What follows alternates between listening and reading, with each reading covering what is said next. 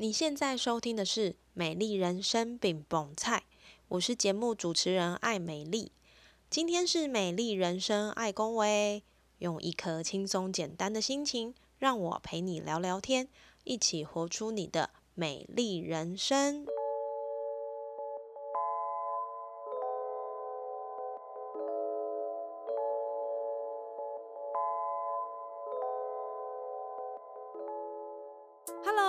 收听《美丽人生爱公维》，我是艾美丽。认识我很久的人呢，都知道我曾经有出过一张团体的专辑。这个呢，是我担任消波快乐团 keyboard 手的时期呢，有机会跟团队一起出的一张作品。那当时录制这张专辑，对我来说真的是一个很不一样的感觉。到录音室去录音，然后跟录音师、乐手们一起工作，再透过专业的混音编辑，让听众可以听到具备厚度跟质感的音乐。那这样的专业角色呢，不只需要时间的养成，更需要它的累积。当时帮我们录制跟混音专辑的人，就是我今天邀请到的来宾小卷，我都叫他卷哥。卷哥呢，不止在音乐的后置上有很深厚的底子，同时他也是象征台湾精神的独立乐团闪灵的 keyboard 手。在乐团巡演的期间，闪灵去了好多好多的国家，用他们的音乐让大家听见不一样的世界。而今天探索卷哥美丽人生的同时，他还有另外一个身份。这个身份呢，在后面的访谈，我们会跟卷哥一起来聊一聊，为什么会有这样的看见跟选择。他的考量点是什么？那节目的一开始呢，我们就先邀请卷哥来跟听众朋友们打个招呼吧。Hello，卷哥。嗨，大家好，我是闪灵的键盘手小卷，很开心今天可以来到爱美丽的节目哈。哎，其实我们认识了好一段时间了，对不对？对，我们这样算认识多久啦？从我的小孩出生到现在，已经至少超过五年了吧？哦，有这么久了。从你的小孩出生，我们对啊，我那时候是挺着大肚子去录音的啊。哎，真的吗？真的啦。哦，哎，我怎么没有这个印象？然后后来 就就换你换你当爸爸了嘛？哦，换我大肚子是不是？对对，换你大肚子。哦，我肚子一直都蛮大，可以可以可以。回来回来。好。好，OK，就是其实听得出来哈，卷哥是一个。跟他在这个闪灵 keyboard 手的形象，我觉得是有很大的落差啦。因为我自己觉得闪灵就是一个很狂野的乐团嘛，然后弹奏着很重金属的摇滚音乐。但是当我那是那一次踏到他的录音室的时候，我就觉得，嗯，这个反差有点大。然后卷哥讲话也没有。就是嘶吼这样子，就是像刚刚大家听到的这样子哦。所以呢，对我来说，卷哥其实是一位音乐人，不管是过去或者是现在都是。那很多听众朋友在网络上看到的音乐、听到的音乐呢，说不定都是出自于卷哥之手。有的是他的创作，比如说我最近呢正在追踪克里斯餐桌的片头曲。那有的呢是卷哥的混音，比如说今年在大港开唱里面，闪灵跟克拉奇的合掌，这个就是卷哥的混音的作品。那当然还有他在呃闪灵的音乐里面的 keyboard 的弹奏，就是卷哥所弹的。那我想问卷哥哦，就是我我们都知道闪灵的音乐很特别，那我想知道卷哥你平常听的类型，也就是这一类很。很重金属的音乐吗？其实我平常最常听的应该是古典音乐吧。我就知道一定会有一个很大的反差，真的假的？这算很大反差吗？真的啊！我开车的时候基本上都是放那个九七点七古典音乐台。天哪，真的反差太大。然 后有时候就是听 podcast 啊，就是听这个 podcast 或是听古典音乐啊。OK，当然，其实你说平常在听重金属，现在反而你说喜欢的话，应该还是喜欢重金属是没有错。但是平常真的比较少主动来听，哎，真的，哦，对呀，会不会是因为前几年听的太腻了？所以，所以你的你的听音乐，如果是像你刚刚说的，你就是听比较多古典的音乐嘛？那所以在你聆听音乐跟创作音乐这两个之间，你觉得会有很大的反差吗？还是说，其实你在听古典乐会帮你做一些不同的内化，然后你在创作音乐的时候，可以用一个更让人家超出想象的方式去创作一些不一样音乐的世界呢？呃，我觉得听音乐跟创作音乐，你说会不会很不一样吗？嗯嗯，基本上听音乐就是只要接收就好了嘛，嗯哼，对不对？那大家，就是挑自己喜欢听的，或是你也不一定要挑，可能看影片呐、或者是看电台，然后或者是到什么便利商店，到嗯，处都会有音乐不断的就是灌到自己的耳朵里面。没错，那我们唯一要做的就是只有接受而已。嗯哼，那创作当然就不一样了啊！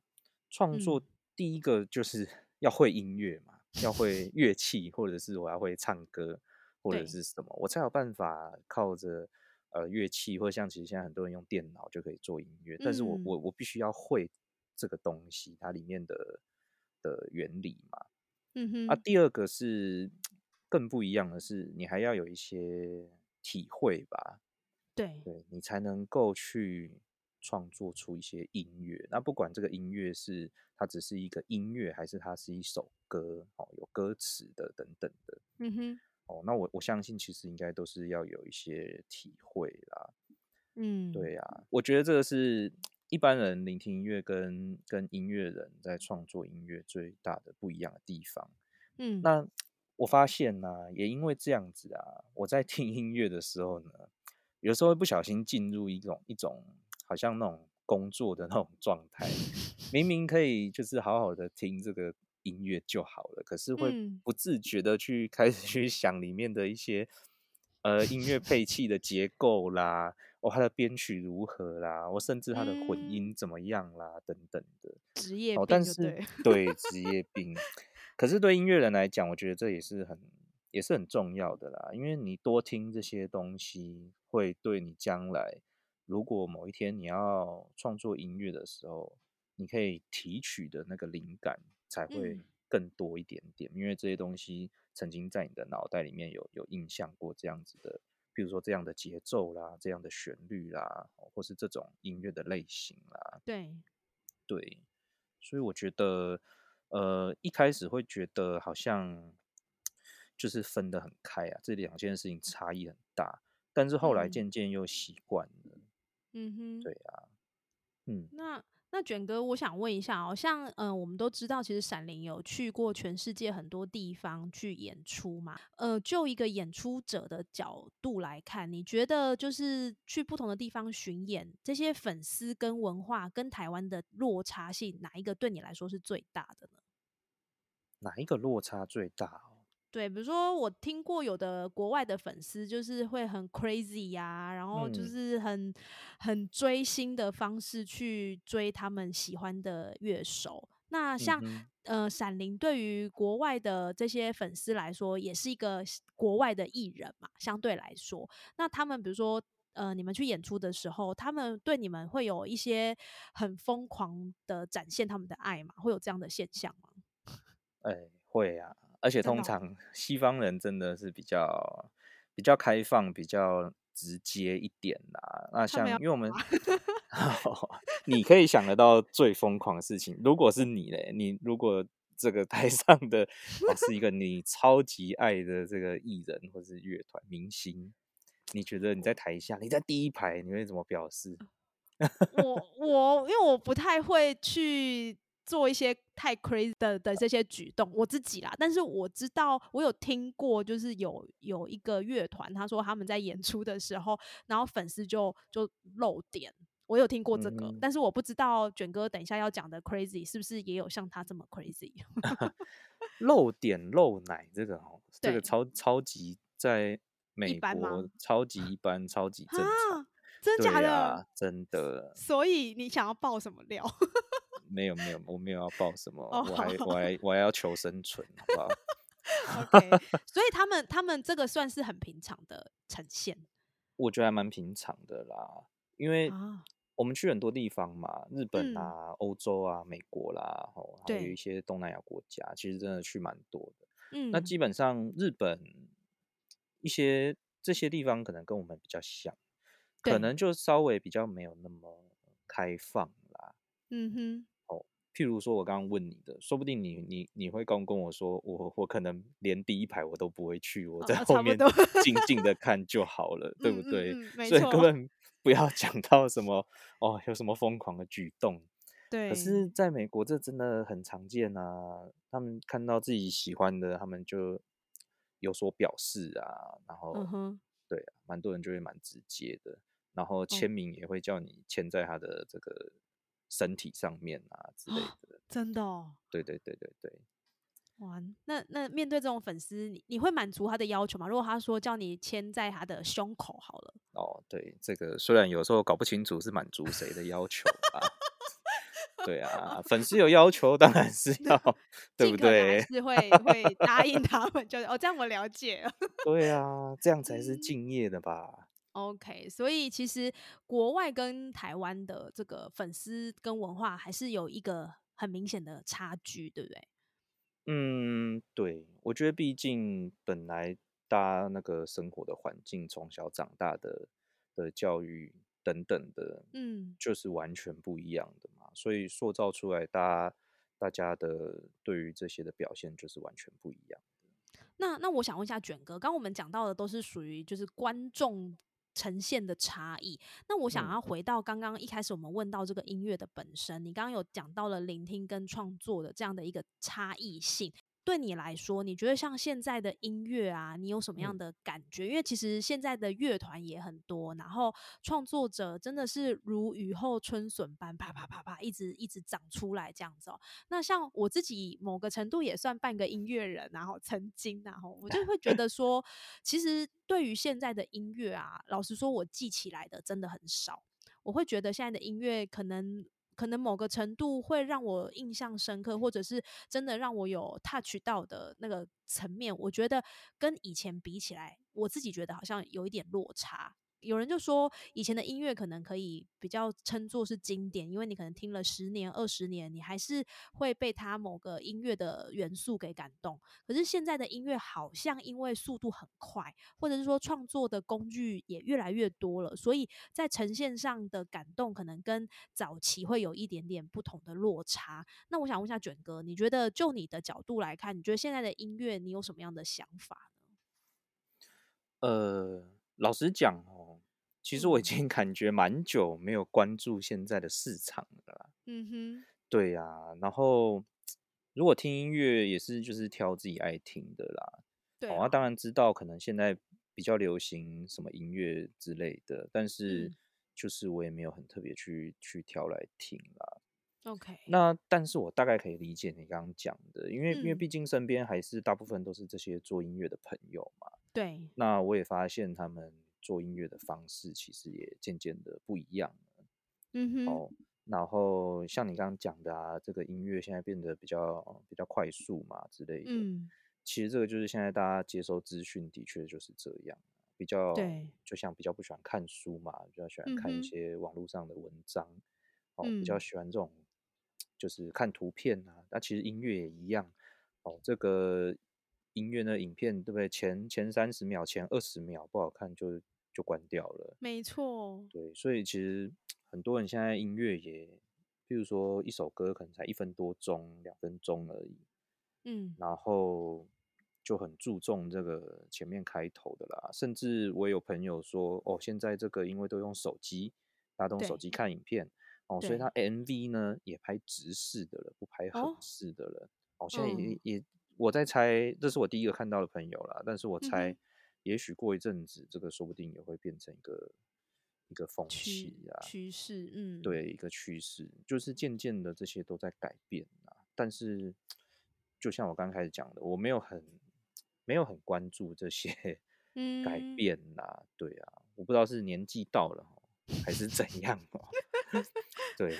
没有特别，或者是自己没有特别很多的心力在这个产业里面，所以我就是哦，刚好有一些朋友丢来的音乐，或是哎朋友的乐团哦好听的，然后就是开着起手听，要不然其他大概就是听那个儿歌啊，那个 Super Wings。哇，这这个这个话题开下去，我们就可能会。这个频道就会转成育儿节目啊，要变另外一个主题。对，没错。但是在转换到那个程度之前，哦，我想要问一个比较严肃一点的问题。其实我们刚刚都在讲音乐这件事情，就是因为这是我们对于，应该说是我对于卷哥的第一印象。但是呢，我知道其实卷哥在我们认识的这段时间，他有做了一个很大的改变，哈。那这个改变，我其实，在节目一开始也有提到，就是卷哥在这段时间多了另外一个身份，就是卷哥从一个音乐人转做一个保险人，哈。那我想要问一下卷哥，就是因为这个落差，其实对于。像我这样的旁观者来讲，我觉得会蛮大的。比如说，大部分我们比较常听到的，可能是我本来是一个呃上班的人，好，我可能做着一般的工作，业务也好，行政也好，等等相关的这些上班的工作也好。那因为我心里一直有一个梦，我想要去圆梦，所以我变成在这个转换职场转换的过程当中，我就去做音乐、做美术、做任何一个艺术的这些专精的工呃专精的事情。可是卷哥，你刚好跟大部分的人有一点点不太一样，就有点相反。你是从音乐到保险。所以我想要问一下卷哥，第一个问题就是这个转换这么大，你从一个个人的世界转换到你需要去接触到众人，而且不是呃由下往上粉丝看明星的那个角度，是你变成是需要跟一般的民众去做接触，因为保险做的就是人的事业嘛。我想问一下，就是为什么你会想要做保险？是有什么样的关键因素让你做这这个选择吗？嗯。应该这样子说哦，之前音乐相关的工作，呃，大部分也是幕后的工作啦。对，那因为所谓的幕前幕后，目前当然就是可能就是指我的乐团啦。嗯，哦，那那其实你也知道，闪灵近几年的活动也并不多啦。对，哦，那所以能够靠乐团要来吃饭，这基本基本上是不太可能啦。嗯，哦，那我音乐相关的工作就是幕后嘛，就是做录音室啊，哦，录音混音啦，或是帮人家做配乐啦，哦，或是一些现场的音那个演唱会现场的工作等等的。嗯，好，那生小孩之后，就是老大出生，老大现在四岁多嘛，嗯哼，哦，所以当初老大出生之后，其实就没有继续做这些录音的工作了。哦，因为我的很难，对不对？很难呐，因为我的工作室就在我的，其实就在我的家里面嘛。工作室就是家里的其中一个房间嘛。嗯哼，对啊，那时候一个小 baby 在家里，然后我自己这样子顾，然后怎么可能就是散步时还有 还有一堆人进来哦，要安排录音的工作等等。是，对啊，那真的是有顾过小孩，大家就知道了。其实，对啊，是没有办法。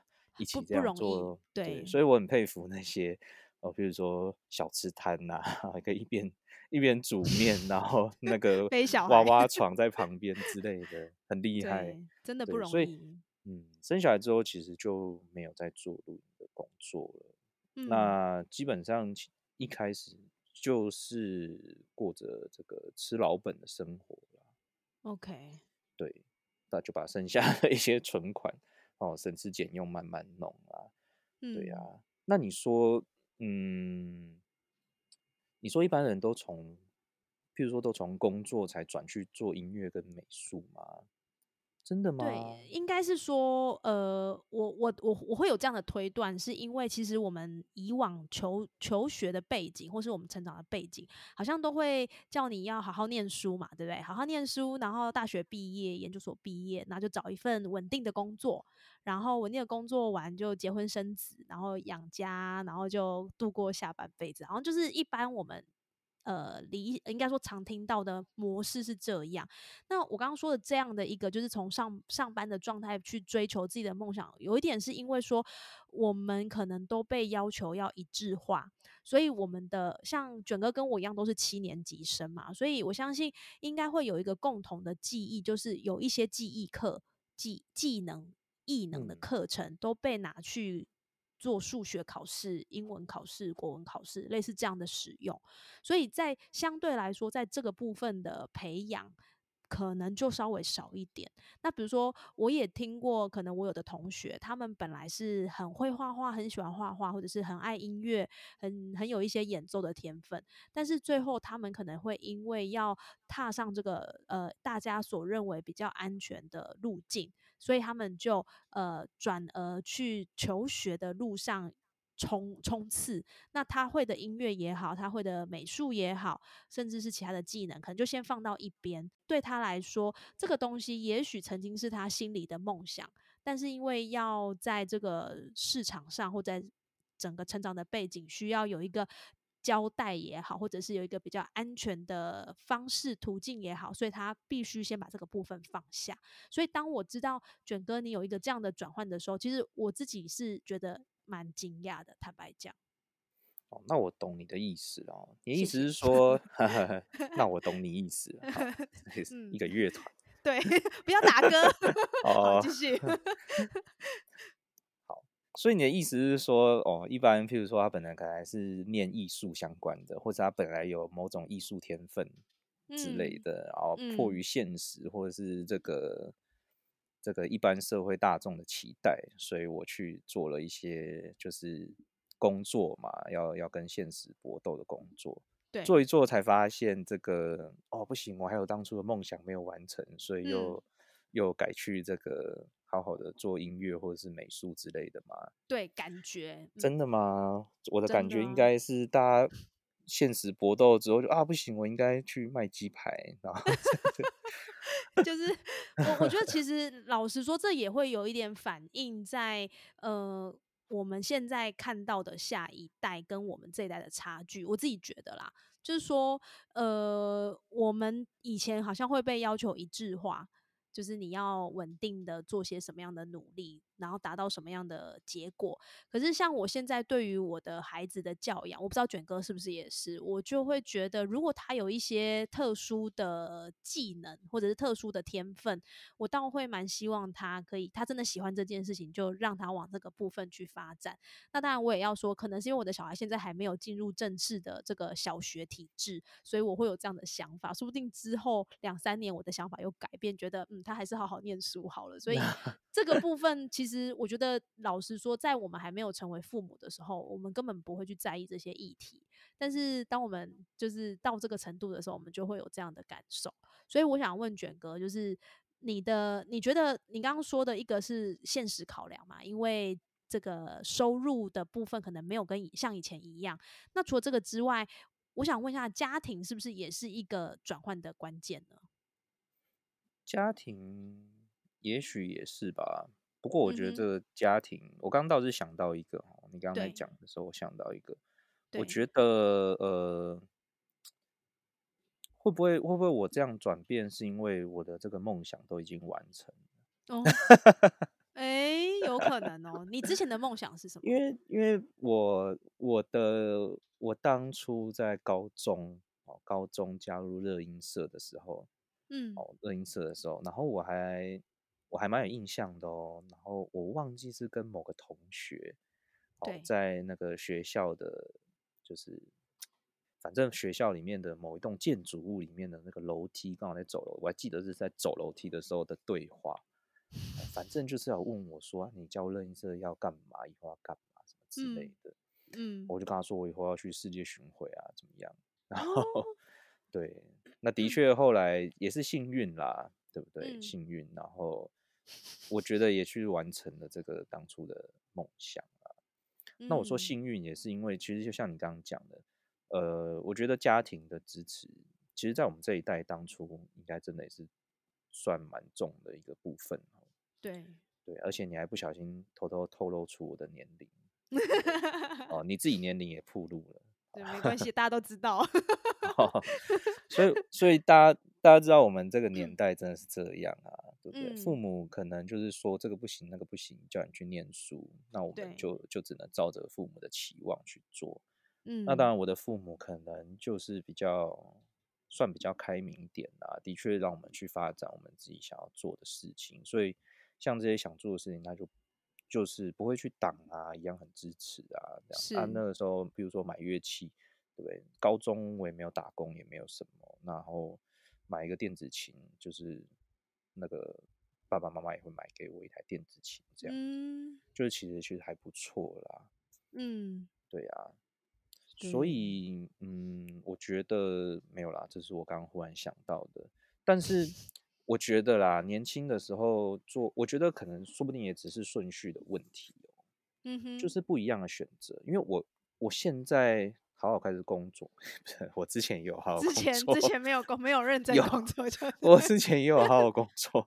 嗯总之，我也会羡慕，有时候应该说羡慕嘛，就是应该说我会看到哦，有一嗯些还在二十几岁的人哦，他一样是很打拼工作，那这个工作当然未必是他的梦想，嗯他的哼，梦想也许也是要去环游世界，没有错。对，但是他在二十几岁的时候，他选择非常非常努力的工作跟存钱等等的。嗯好，然后，诶，也许在二十几岁的时候，哦，他就奠定了非常多的工作的能力，跟他的基础，跟他社会上的人脉等等的，是，然后可能可以让他在，譬如说迈入三十岁啦之类的，就开始有非常非常好的发展。那我嗯觉得，我现在觉得这就是不一样的选择而已啦。那我可能在二十几岁的时候选择去去玩乐团世界巡回这样子的事情，嗯。对啊，那看起来好像是一个，其实以这样看好像是一个小小的框框啊，对啊，就在我的同温层里面生活嘛，旁边都是音嗯。乐人这样子，好像看起来对这个 这个实物上的工作并没有什么很大的提升，但是是自己喜欢做的事情。可是也许也许其他那个时候在工作的人，他在三十几岁的时候，对啊，过着自己非常非常喜欢的生活，他 也许工作已经做得很顺利了啦，对不对？这个小孩都已嗯经、都已经这个出生，然后不知道几岁了啊，我不用还在担心怎么睡过夜的问题啊，对不对？啊，什对么一直都会讲到这种事情来呢？又又又换台换成音乐节目，对，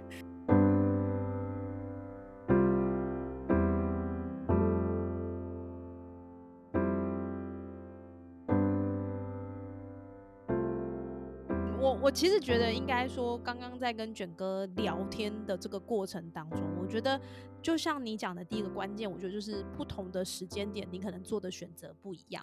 也许就是有的人先选择了做一个奋斗的经历，然后他去享受人生；那也有可能有的人是先享受人生，先是享受梦想，然后再来做他人生下一下一站的奋斗。那我觉得不外乎其实都会牵扯到一个，我觉得人一定会遇到的关键点，就是结婚生子。我自己这样感觉啦。嗯，我觉得曾经有比较。呃，不能说荒唐啊，我 曾经比较疯狂的时候，可能像音乐来说，你可能真的需要花一些时间，花一些力气，然后你会要去演出、去练习。那这这些当然，当你是单身的时候，这些事情其实都你你你觉得 OK 就 OK 了嘛。就像你刚刚提到的，你今天有人要来你家混音，要来你家录音的时候，其实约一约 OK 就来了。可能他们来的时间会是凌晨，因为好像晚上的时候灵感比较多。可是当你进入另外一个世界的时候，你进入家庭，你进入到照顾小孩，某些时候这个层面就会转换，所以变成是有的人会觉得说，呃，进入家庭好像就会是抛弃梦想的开始。可是我自己对于这件事情的解读是，我觉得进入家庭其实是转换另外一个方式跟这个世界互动。比如说，虽然我可能没有办法再跟着去巡回去演出，但是音乐这件事情它却陪伴我很多的层面。比如说，我可能在精神方面需要音乐疗愈的时候，音乐它给我的养分就在这个时间点很重要。那我想问一下卷哥，像你现在可能花了蛮多的时间，都是在业务、保险业务这些事情去做奋斗。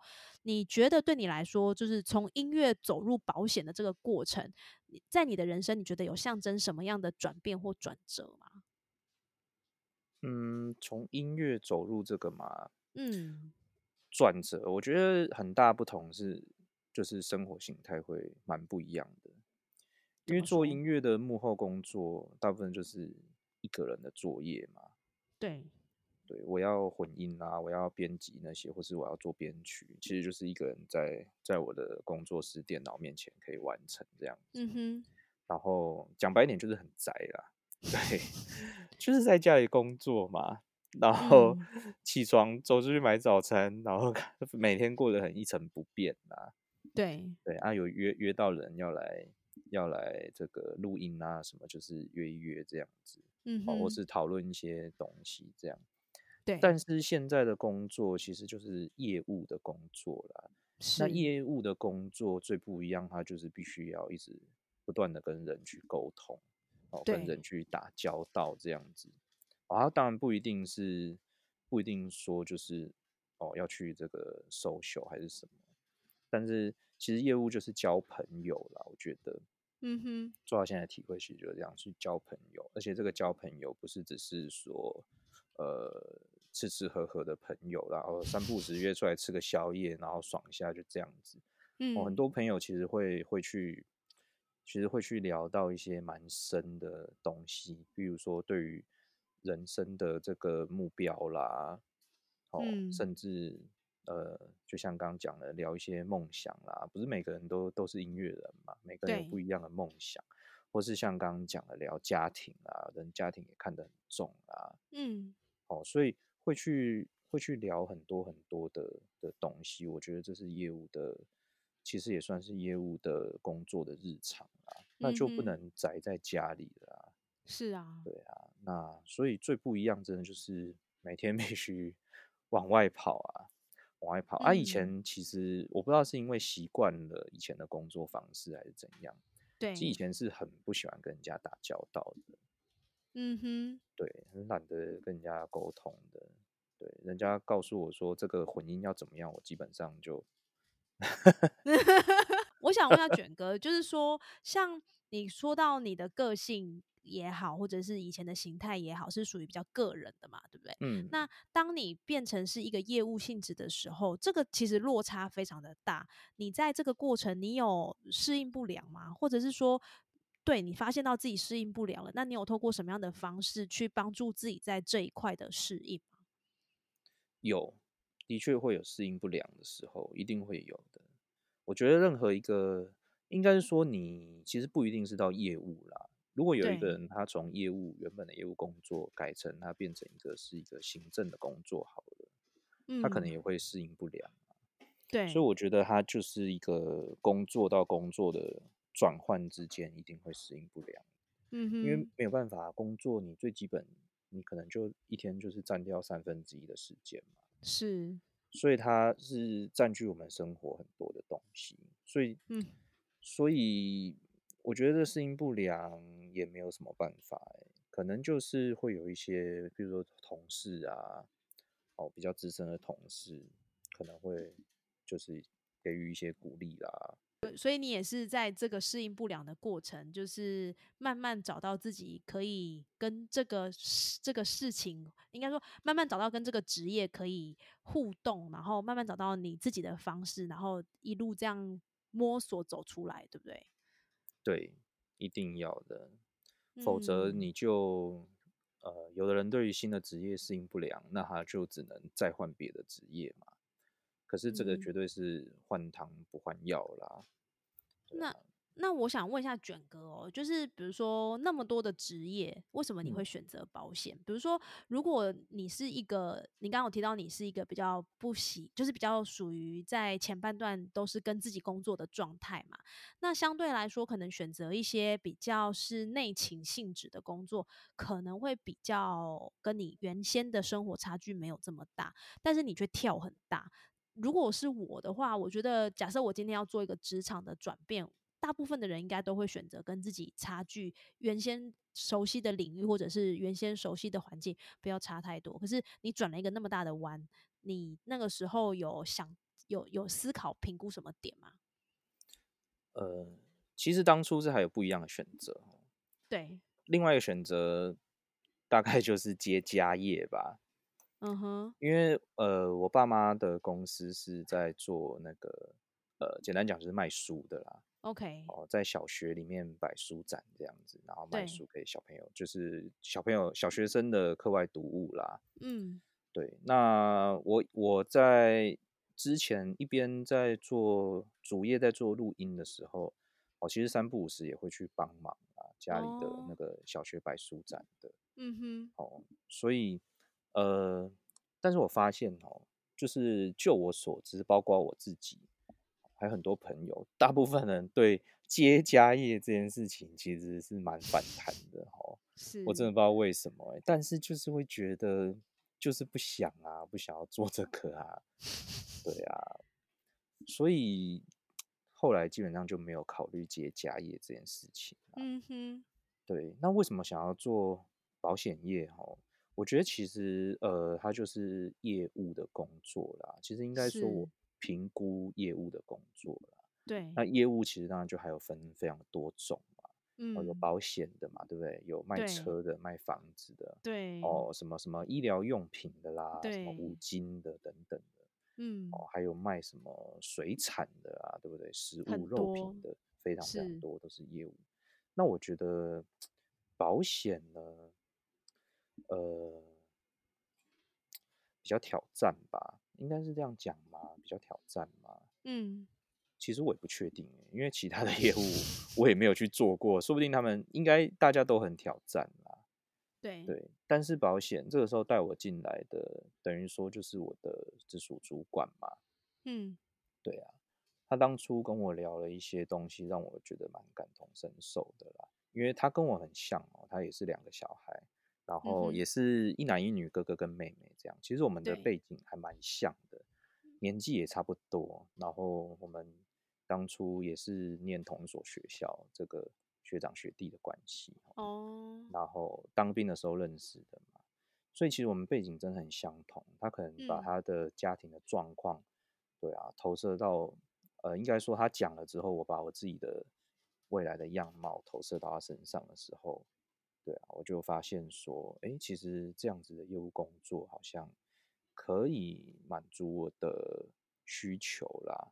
哦，工作上我可能需要时间弹性嘛，因为我还是必须要呃顾小孩啦等等的。嗯，好，然后他的呃一些工作的模式啊、薪水的制度啦等等的，我觉得可能是我比较可以接受的，我就就这样子踏入了，在尝试这样子啊。了解。嗯，那呃，踏入到尝试现在有大概多久了呢应该有三年多了吧。？OK，在这三年当中，卷哥，你有没有遇过什么比较让你印象深刻的故事呢？就是在保险这样这样的一途当中，有遇过什么好的或者是不好的，但是却都是让你印象深刻的事情？呃，我其实还没有遇到过真的，譬如说很大的理赔事件，或这种是事不要讲哦。哦，这种事不要讲哈 讲了就就发诶生。没 错。哦，但我可以分享一个，我觉得还蛮有趣的啦。嗯嗯，哦，也是一个，也是一个朋友，对，然后应该说那个时候帮他去投保这个呃意外险、医疗险相关的东西嘛，对，然后跑了一些流程，反正呃重点是他投保完的隔天就跟我说他就是搬那个椅子，哦，椅子好像放在那种衣柜上面哦。嗯，原木的那种椅子，非常重的那一种，然后要拿下来的时候，不小心就手一滑，然后这个椅子就没拿好，整个掉下来就砸到他的那个脚，那哦 脚趾头就直接就变成紫色的，对然呃。后哇，一去照就有这个有这个骨裂啊，哦，有骨折，对啊嗯，啊，刚好前一天才投保，我马上就用到了，就觉得还蛮还蛮有趣的啊。当然不是什么超级严重的事情啊，对对，啊，但是觉得蛮有趣。那有一个比较特别的是，有一个我的一个 agent，他的客户哈、嗯那他的那个客户我也跟他碰过一次面，因为还前阵子吧，清明连假那个时候，哦，因为我 agent 出国去玩这样子，嗯哼，，哦然后他的一些行政的工作，就是我就帮他处理一下。那刚好要要跟他客户去说明一些东西，这样子。对，那我就去跟他这个客户碰个面，这样子。嗯结果呢，这他的这个客户呢，诶，就在前一阵子吧，忽然就心肌梗塞就就过世了。嗯哼，对啊，那当然不是我自己的客户啦，我自己还没有碰过。我们说这叫身故件嘛，对我，还没有碰过身故的，但是但是是我的 agent 碰到了，而且重点是我也跟他碰了面。啊，那天也聊天嘛，聊蛮多，也聊蛮开心的。然后就会觉得，哇，这个人不是我前几个礼拜才聊过天吗？怎么忽然就走了？是，我就突然就觉得啊，这个真的是人生很无常啊。嗯，嗯，所以其实我觉得保险的这样的一个工作内容，其实也相对来说也更容易去接触到人，然后看到人生百态，对不对？对啊，因为我们接就是触非常非常多不同的人啊，不同的职业，过着不同的生活样貌的人。嗯，对啊，因为以前身边就是音乐人嘛，全部都是音乐人。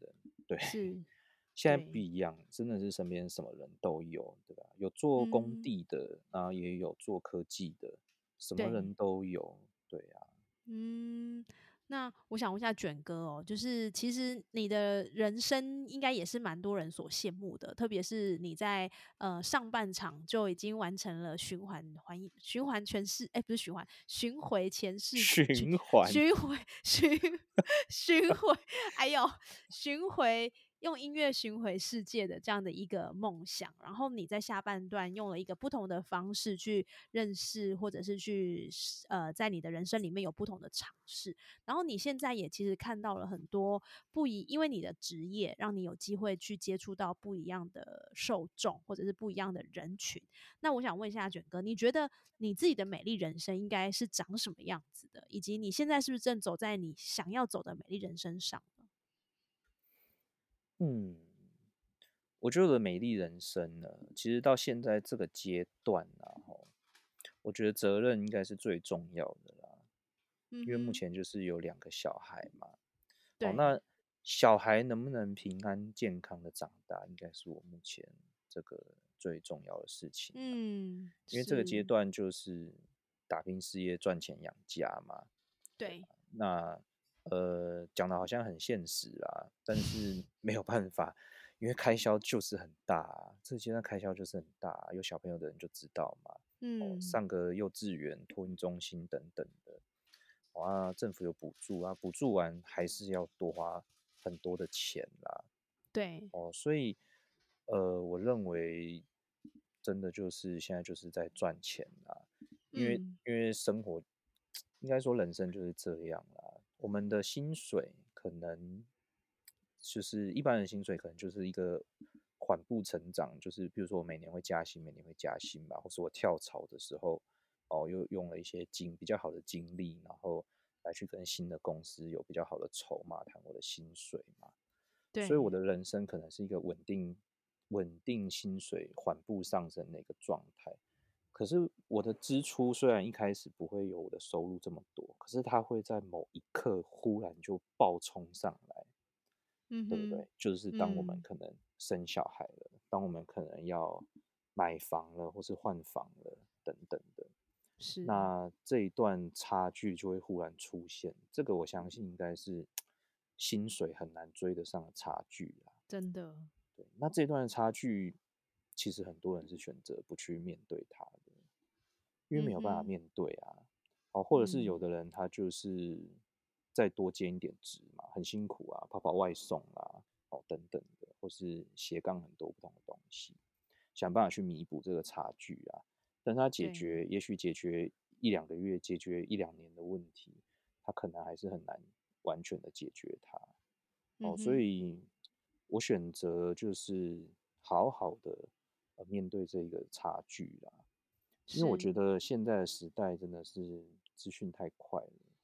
那我希望小朋友过比较好的生活啦，我，不一定是所谓物质上比较好的生活，就是我不一定希望他要很有成就啦，好，但是我希望小朋友可以长得很，未来可以是很独立、很负责的一个人啦。嗯哼好所以其实我希望能够，呃，至少我能够搞定自己的生活嘛，搞定小孩的养育费等等的，哦，不会变成说哦，如果等他长大的时候，哦，他明明可以去做很多他自己喜欢做的事情，哦啊，却碍于他也许还要 照顾他的家人或是干嘛的，嗯，哦，根本没有办法出去打拼，哦，所以我觉得我目前我的美丽人生 应该就是有办法让小朋友在呃很有足够的安全感的状态下，可以逐渐的长大这样子。嗯，是否走在我的美丽人身上呢？呃，我觉得是啊，对啊，我觉得是，对啊，我也正在努力当中。我我觉得卷哥其实后面这一段可能听起来有点语重心长，可是其实其实我觉得讲的是一个比较用一个比较务实的角度去看待这“美丽人生”这四个字哦，因为。嗯，我在访问的过程当中，其实大家对于美丽人生都有不同的蓝图。那大家的蓝图都因为各自的年纪，或者是各自的阶呃所生长的阶段，或者是各自在呃生命中遇到的状态，其实每一个人回答的答案都不一样。那我觉得我会说，听起来卷哥这段很语重心长。的感觉是因为，其实我们现在的阶段刚好都是在养育、照顾小孩的这个时间点，所以其实我相信，在呃十年前的我，可能根本就不会想到这些事情。然后我也觉得，就是呃要环游世界啊，或者是说要嗯过把人生过得很灿烂、很璀璨，然后很。发光发热这样子，那当然也不是说我现在就没有发光发热啊，而是说我们在不同的阶段去看到人生的样貌，然后去做的每一个努力，其实我觉得一定是我们当下觉得这件事情对我们来说是最重要的。所以我们愿意朝着这样的方式前进。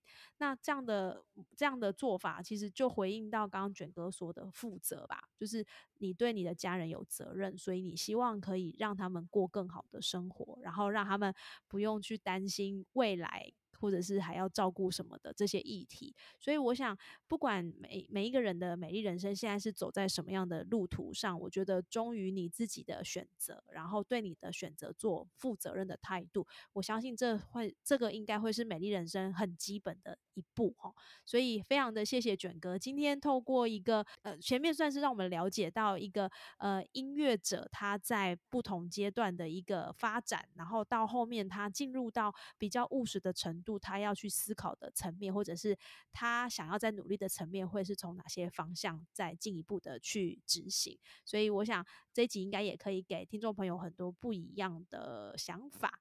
那当然，如果有保险的事情，或者是有一些想要更进一步了解卷哥的卷哥，我们可以从哪里跟你联络呢？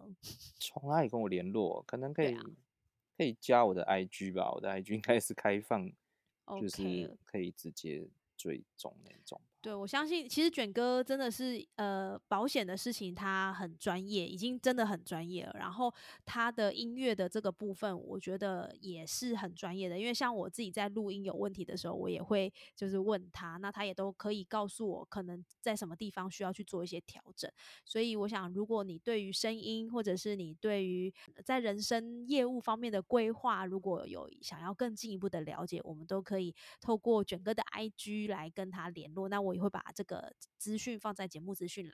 那非常谢谢今天卷哥来到我的节目，让我们可以有蓬荜生辉。谢谢，谢谢。